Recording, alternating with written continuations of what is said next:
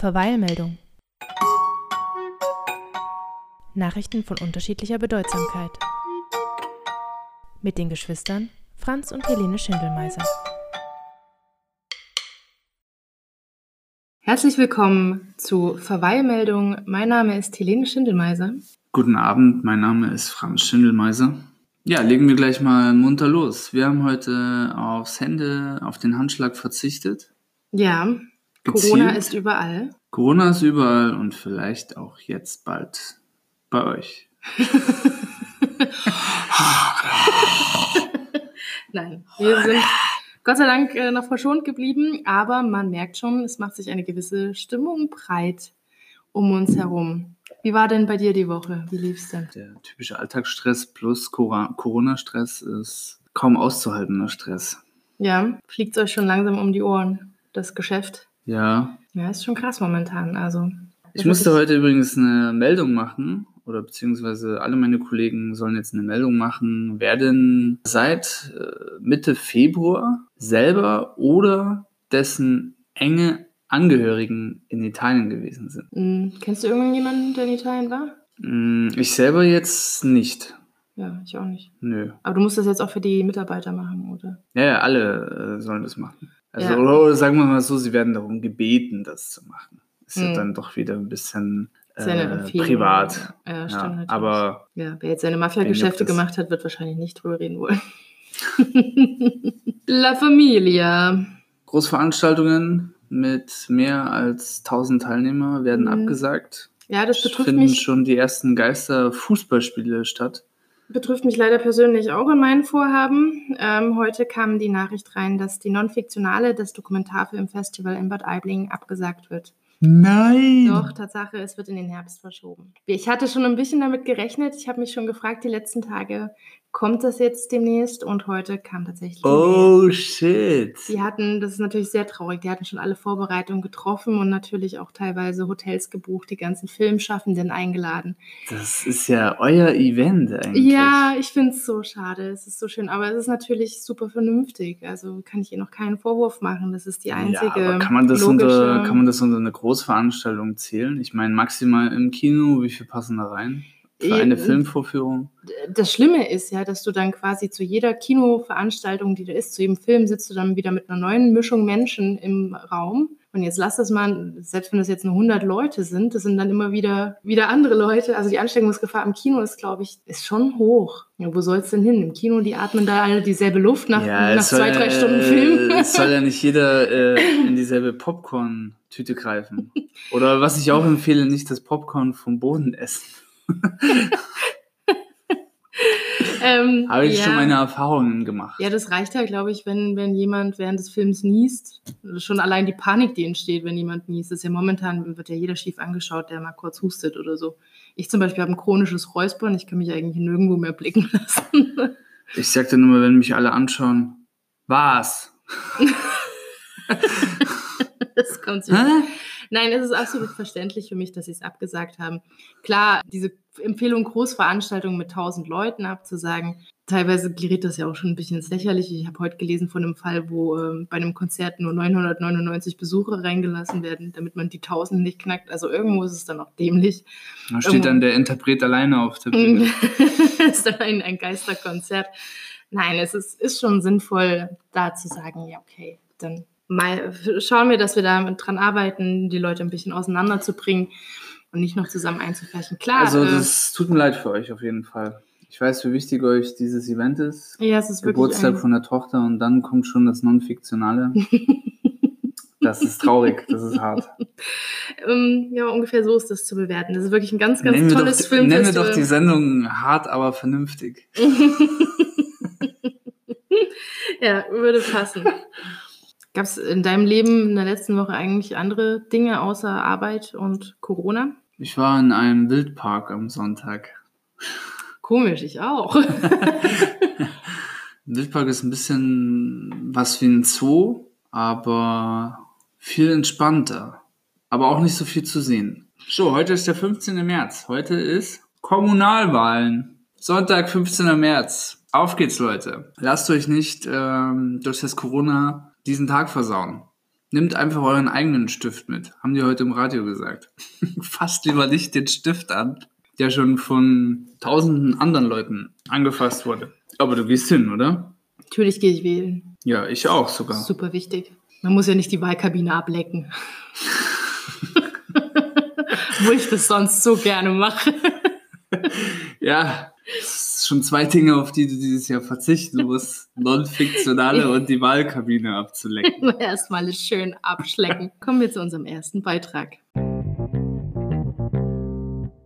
Also so ein, so ein Virus, wenn es gerade rumgeht, sorgt ja manchmal für so interessante Nebeneffekte, ähm, zeigt so Missstände auf. Und einer Missstand, äh, der sich jetzt auftut, ist, viele Firmen halten ihre Mitarbeiter dazu an, jetzt ins Homeoffice zu gehen. Aber in den meisten Unternehmen sind die Strukturen gar nicht vorhanden für das Homeoffice. Und jetzt habe ich mir gedacht, reden wir mal generell drüber. Wie schaut es denn aus mit Homeoffice bei uns, mit Homeoffice international? Und ähm, was sind eigentlich die Gründe dafür, dass sich das noch nicht so richtig etabliert hat? Du hast mir dann eine sehr schöne Grafik geschickt, wo sich herauslesen lässt. Deutschland liegt gerade mal bei 5% Anteil der Beschäftigten, die normalerweise von zu Hause arbeiten. Und Italien ist gerade mal bei 3,6 Prozent. Genau, das ist noch weniger.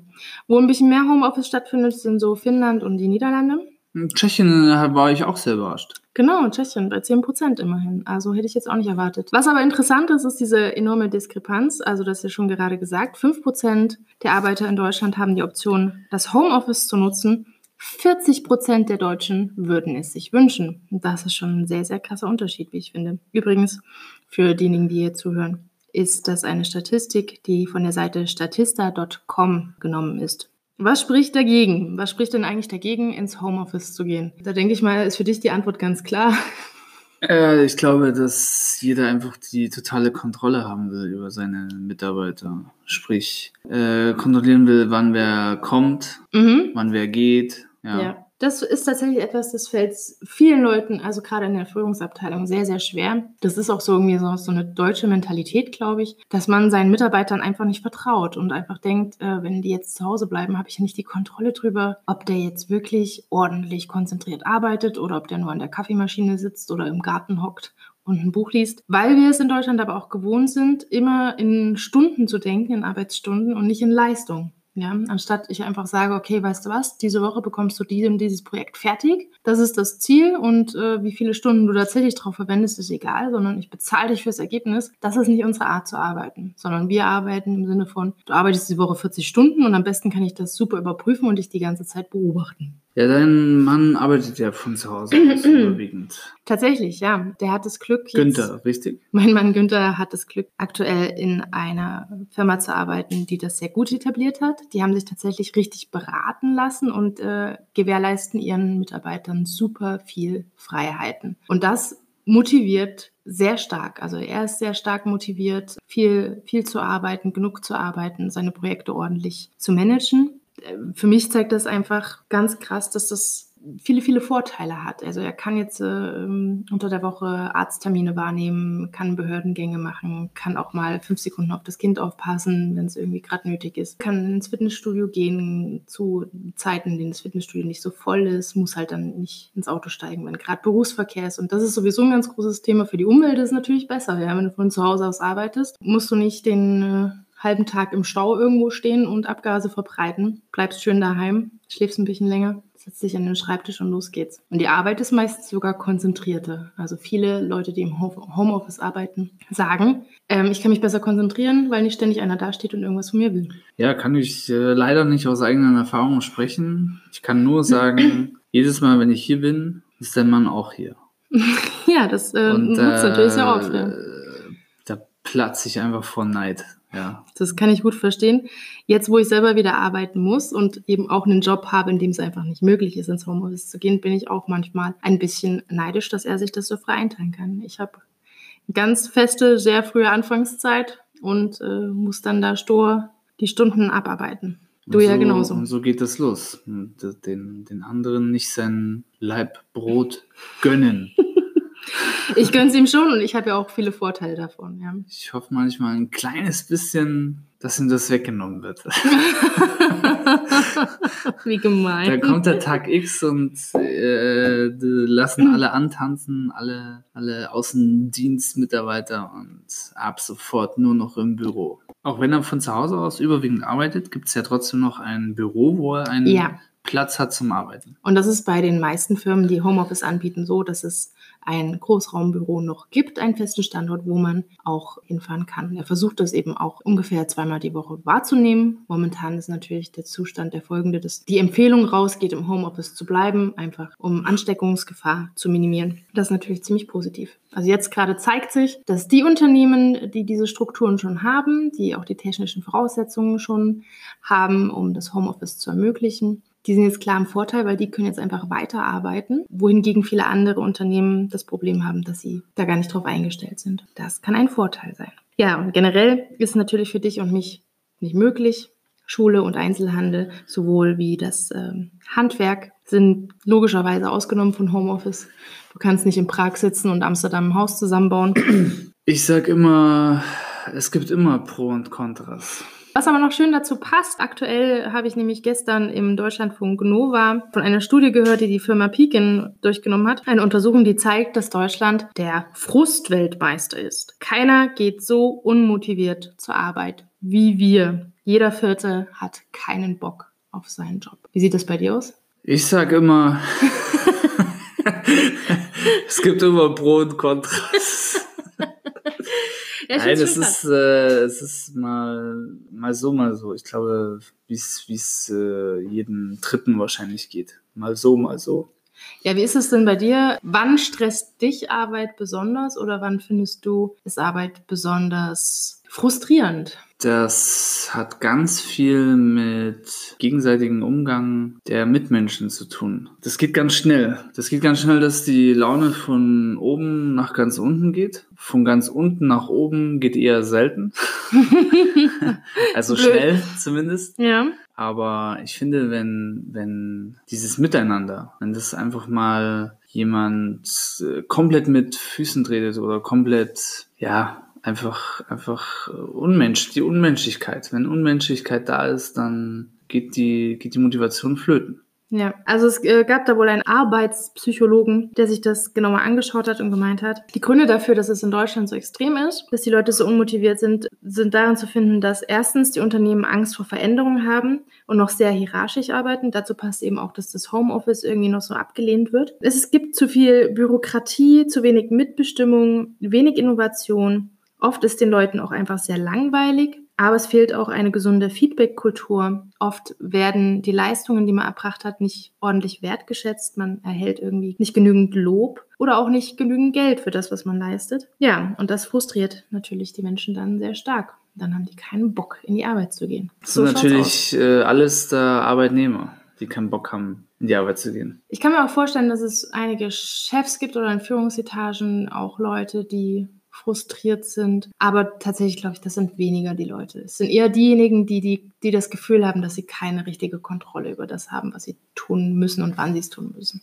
Wenn jetzt zum Beispiel äh, die Leute, die jetzt sagen, sie bekommen zu wenig Geld für ihre Arbeit, müssen jetzt zum Beispiel gerade in der jetzigen Zeit, was jetzt los ist mit diesem Corona, mit äh, diesen ganzen Einbußungen, die teilweise Geschäfte haben und so weiter. Je nachdem, in was für ein Unternehmen du jetzt arbeitest, wie groß es ist, müssen die Leute aber eigentlich nicht groß bangen. Die kriegen trotzdem ihr Geld. Mhm, das stimmt, ja.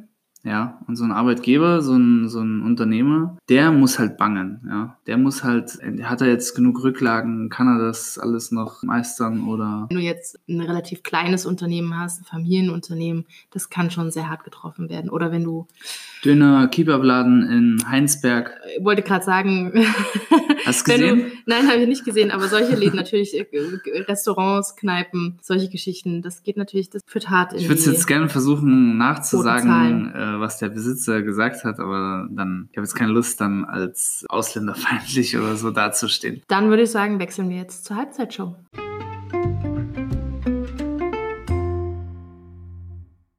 Ich habe für dich wieder drei Schlagzeilen Mhm, mitgebracht. mhm, Schau mich mhm. an, wenn ich mit dir rede. du müsstest herausfinden, welche von diesen Schlagzeilen ich erfunden habe. Mach ich. So, Kenn ich nix.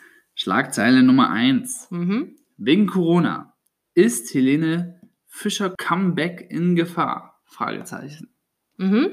Nummer 2. Flüchtlingsfeindliches Video aufgetaucht. RTL feuert Xavier Naidoo. Mhm. Nummer 3. Kurt Krömer bricht Sendung ab.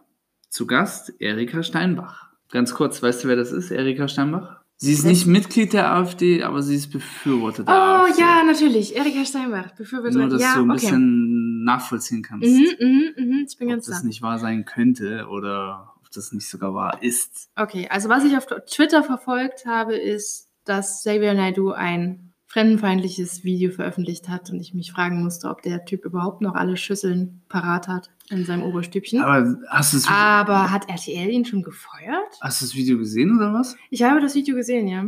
Was äh, kannst Hast du es nicht gesehen? Nee, ich habe das Video nicht gesehen. Ich habe jetzt nur die Schlagzeile. Ach, ich will gar nicht so großartig darauf eingehen. Ähm, er hat da irgendwie, ähm, das sieht aus, als hätte er es mit dem Handy selber gefilmt. Da hat er so ein kleines Liedchen eingesungen und in dem Lied geht es halt darum, wie, wie sehr sich Deutschland halt selber ins Fleisch schneidet, damit, dass wir jetzt hier uns quasi die Wölfe ins Land geholt haben. Ja, unsere Kinder müssen in der Umkleide sich mit Wölfen umziehen, so ungefähr. Nur so, also wirklich, wirklich ganz. Das glaubt man doch gar nicht, oder? Von ihm. Ich muss, sei, sei er du, ich kann es nicht verstehen. Ich habe früher seine Musik gerne gehört, dann habe ich so langs langsam immer mitbekommen, dass er solche Sachen sagt, wie, dass er zum Beispiel Unterstützer dieser Theorie der BRD GmbH ist und solche Sachen, wo ich mir schon gedacht habe, fehlen da ein paar Synapsen irgendwo. Und jetzt kommen immer mehr solche Sachen und finde ich, geht gar nicht. Der Typ ist bei mir vollkommen unten durch. Finde ich unmöglich. Das ist auch so ein Künstler, der irgendwie seinen Ruhestand verpasst hat, oder? Den Zeitpunkt, wo es jetzt mal besser ist, Ich glaube, aufzuhören. Ich glaube, dass der immer schon ein bisschen am Wahnsinn lang geschrubbt ist und dass er immer so ein bisschen Größenwahnsinn gepaart mit religiöser Fanatik hatte. Da waren ja schon immer mal so Äußerungen dabei, wie zum Beispiel, dass er der Meinung ist, dass Mannheim das neue Jerusalem ist und solche Geschichten. Da habe ich mich schon manchmal gefragt, ob das vielleicht ein bisschen pathologisch ist bei ihm, ob er vielleicht untersucht werden sollte. Ja, langsam zeigt sich, er sollte nicht nur untersucht werden, er sollte eingewiesen werden. Definitiv. Hm, naja, vielleicht finde ich das ja mal. Gut, aber also ähm, ich habe jetzt mitbekommen. Eigentlich hätte ich jetzt eher gedacht, so das wäre eine Schlagzeile, wo du, wo du, also wenn du es jetzt nicht mitbekommen hättest, hättest du doch gedacht, nee. Kann ich jetzt im Nachhinein natürlich nicht mehr sagen, aber ich wusste ja, dass Xavier Naidoo nicht unbedingt fremdenfreundlich ist. Deshalb Ja, hätte ich es schon für ist- möglich gehalten. Der kommt doch auch irgendwo her, oder? Ja, ich weiß nicht, warum das immer ein Argument sein soll. Also ich habe dann auch in einem der Kommentare gesehen, nein, er ist kein Rassist, der hat selber indische Wurzeln, wo ich mir denke, das, ist, das sagt gar nichts aus. Du kannst ein Rassist sein, ob du dunkel, hell, gelb oder orange bist. Okay. Du kannst in, in jeder Form kannst du immer Rassist sein, nämlich dann, wenn du anfängst, andere Rassen auszugrenzen. Okay. Bist du ein Rassist. Wir Punkt. kommen, wir kommen gleich nochmal drauf. Gut, äh, was war nach Corona und Helene Fischer Comeback? Corona und Helene Fischer, Helene Fischer Comeback in Gefahr? Fragezeichen. Wieso eigentlich Comeback? Ist sie nicht, die ist doch noch aktuell. Ja, aber die äh, hat wohl jetzt scheinbar doch auch eine langjährige Pause. Da habe ich wieder nicht mitgeschnitten, okay. Und Kurt Ja, Krümmer gut, bricht ich die Show ab. Ich glaube, Helene Fischer ist Fake News. Da, du liegst falsch. Ah! Und zwar sollte die am 4. April beim Musikevent Sound and Snow im österreichischen Bad Hofgarstein auftreten. ja, Als so eine Art äh, Comeback, als wieder da zu sein, sage ich jetzt mal. Aber Okay, diese so ein neues Album Veranstaltung- raushauen, Promo. Diese Veranstaltung äh, ist halt gecancelt. Mm, okay, ja. Und so geht es natürlich jetzt äh, mit vielen Konzerten.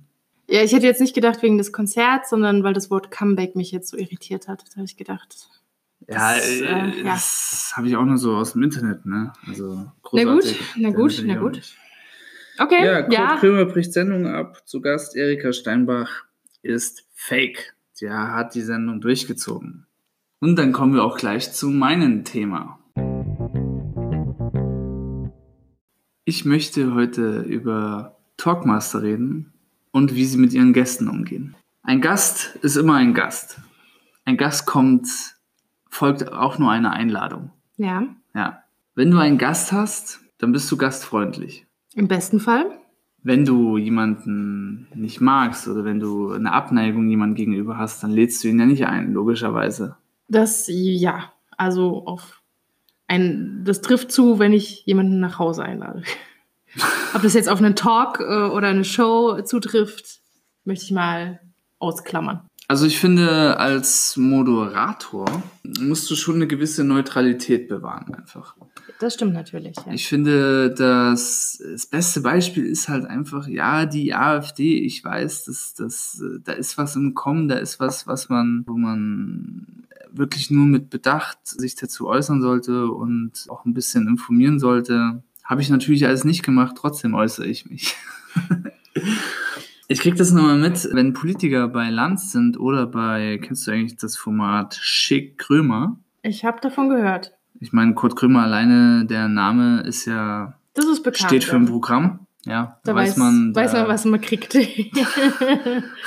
da weiß man natürlich, da, da ist Humor angesagt. Ja. Und es ist immer, äh, die Politiker allgemein, ja, die werden immer eingeladen und sie werden ein bisschen rund gemacht, sie werden provoziert, werden Sachen ausgegraben, irgendwelche Zitate, irgendwelche Zeitungsartikel, der hat dies und jenes gesagt. Und das Interessante ist immer, wenn die AfD, wenn einer von der AfD oder ein AfD-Befürworter da zu, zu Gast ist, dann ist es halt einfach viel mehr aggressiver, das Ganze. Es geht in eine ganz aggressive Richtung. hm. Wo ich mir denke, wenn, wenn ich ja absoluter AfD-Bekämpfer bin, dann äh, lade ich mir eigentlich, ich würde mir so einen nicht einladen. Ich würde ihnen ja nicht noch eine, eine Plattform geben, sich zu präsentieren. Ja. Da muss ich sagen, der Kurt Krömer hatte jetzt zuletzt die Erika Steinbach bei sich in der Sendung. Und ich muss sagen, der Kurt Krömer sah da nicht immer so gut aus. Also er hat äh, nicht die Lacher geerntet, die er halt sonst erntet mit seinen Gags. Es war schon ein bisschen, es hat nur gefehlt, dass sie sich auf den Boden raufen irgendwie. Okay, ich habe es jetzt nicht gesehen, da kann ich es natürlich nicht beurteilen, aber ich finde, dass es generell sehr schwierig ist mit der AfD, ähm, der Umgang in den Talkshows. Also, um das gleich mal vorwegzunehmen, ich finde, du hast absolut recht. Die AfD würde ich als Medienanstalt einfach schon mal partout nicht einladen. Genau aus dem Grund, denen einfach keine Bühne zu geben. Und ich weiß jetzt nicht, was genau der Grund ist. Entweder um irgendwie Einschaltquoten abzusahnen oder sich diesem Vorwurf zu stellen. Es kommt ja dann öfter zu dem Vorwurf, ja, ähm, ihr wisst ja gar nicht, was wir zu sagen haben und es ist nicht fair, wenn ihr uns nicht einladet. Kann sein, dass sie deshalb immer wieder in solchen Talks dabei sind. Aber dann sehen sich die Moderatoren halt auch ganz klar in dem Zwang oder in dem Druck, die Aussagen, die da gemacht werden, ganz scharf zu kritisieren. Und es ist schwierig. Kurt Krömer jetzt ist jetzt eher ein Comedy-Format, würde ich mal sagen. Da kann ich jetzt nicht beurteilen, wie weit das angebracht ist, aber bei politischen Talks wie bei Lanz oder Anne Will oder wo auch immer, ist es nicht die Aufgabe, nett zum Gast zu sein, sondern tatsächlich die Politik in Frage zu stellen, um den Zuschauern Einblick zu geben, was denn hinter diesen ganzen politischen Phrasen eigentlich steckt oder hinter den politischen Personen. Denn da geht es ja auch darum, die Politiker kommen ja auch dahin, weil sie sich präsentieren wollen und äh, man muss dann schon schauen, also die Moderatoren dort haben eine journalistische Aufgabe und die müssen kritisch hinterfragen, was ihnen da geboten wird, weil natürlich jeder Politiker daran interessiert ist, sich selber in einem guten Licht darzustellen und das darf man jetzt nicht einfach so laufen lassen. Da muss man schon teilweise eben auch mit einer entsprechenden Härte dagegen vorgehen. Aber für so einen Außenstehenden wie mich ist es äh, schwierig klar zu machen, wer, wer ist denn eigentlich jetzt ein guter Politiker? Gibt es überhaupt einen guten Politiker? Im Prinzip ähm, wird ja jeder irgendwie auf eine Art und Weise rund gemacht und äh, es geht ja, es geht ja irgendwie nur darum, wer hat den kleineren Misthaufen fabriziert. Ich zitiere da mal einen sehr weisen jungen Mann, den ich kennengelernt habe. Der hat mal zu mir gesagt, Ich? es gibt immer Pro und Contra.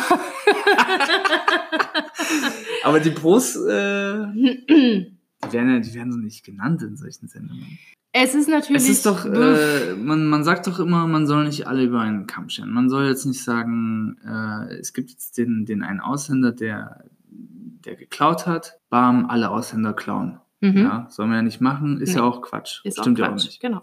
Aber ich habe das Gefühl, Politiker werden irgendwie immer alle über einen Kamm geschert. Und die AfD noch über, pff, Die das ist noch ein ganz anderes Kapitel einfach. AfD wird über alle Kämme geschert. Hm, was soll ich dazu sagen? Ähm, als Politiker stehst du halt ständig irgendwie im Feuer, weil du kaum in der Lage bist, Politik so zu machen, dass sie allen gefällt. Es wird immer ein Lager geben, das sich angegriffen fühlt von den politischen Entscheidungen, die du triffst. Du als Wähler musst jetzt eben schauen, wessen Aussagen kann ich am ehesten mittragen, bei wessen Politik fühle ich mich gesehen und in meiner Problematik verstanden und anhand dieser Kriterien eine Auswahl treffen. Und das ist nicht immer leicht. In der Politik, wie eigentlich in allen anderen Gebieten, in denen eine Person so super öffentlich ist, ist es nicht möglich, ein schattenfreies Bild zu bekommen. Bist du, bist du eigentlich so fit, dass wenn ich dir jetzt meine Anliegen sage, dass du mir eine äh, Partei empfehlen kannst? Absolut nicht, aber dafür gibt es ja Gott sei Dank mittlerweile genügend Werkzeuge, wie zum Beispiel den Valomat oder den Wahlswiper mittlerweile, der funktioniert. Also es gibt zum Valomaten mittlerweile ähm, Ja, Alternativen, ähm, die man benutzen kann. Ah, Alternativen, das darfst du nicht sagen, das Wort. Alternativen für den Valomaten, AFW. Und äh, zum Beispiel ist, glaube ich, dieser Wahlswiper darauf angelegt, ähm, da gibt es auch so kleine Erklärvideos zu den einzelnen ähm, Sachverhalten. Ein super Vorschlag für den heutigen Tag vor allen Dingen. Kommunalwahlen. Geh wählen. Wenn du nicht wählen gehst, hast du eine schlechte Wahl getroffen. Wer nicht wählt, wählt AfD. Denk dran. Nimm deinen eigenen Stift mit. Nimm deinen Stift mit, steck die Leute nicht an, du Vollidiot. Und geh wählen. Wascht euch die Hände. Genau, wascht euch die Hände. Das machen wir jetzt auch gleich. Aber jetzt brauchen wir noch Songs für unsere Wir Playlist. brauchen noch Songs für die Playlist. Für mein Thema, äh, das war ja das Homeoffice und die frustrierten deutschen Arbeiter, wähle ich Rihanna Work. Ich wähle für dein Thema Zuhause von Adel Tawil. Zu meinem Thema wähle ich Gasthaus von Pur. Habe ich eben selber auch gerade erst gefunden. Ausgerechnet pur. Zu deinem Thema wähle ich The Black Eyed Peas, Shut Up. Und nun zum Wetter. Gut, dann sind wir wieder fertig für heute. Und diesmal habe ich wieder ein Zitat vorbereitet. Oh. Für die Verabschiedung. Lass mich raten, ein weiser Mann, den du mal getroffen hast. Nein, eine weise Dame. Marlen Haushofer aus ihrem Buch Die Wand. Ein Mensch kann niemals ein Tier werden. Er stürzt am Tier vorüber in einen Abgrund. Wir wünschen euch eine schöne Woche. Macht es gut und geht wählen. Wählen und Hände waschen. Zweimal wie.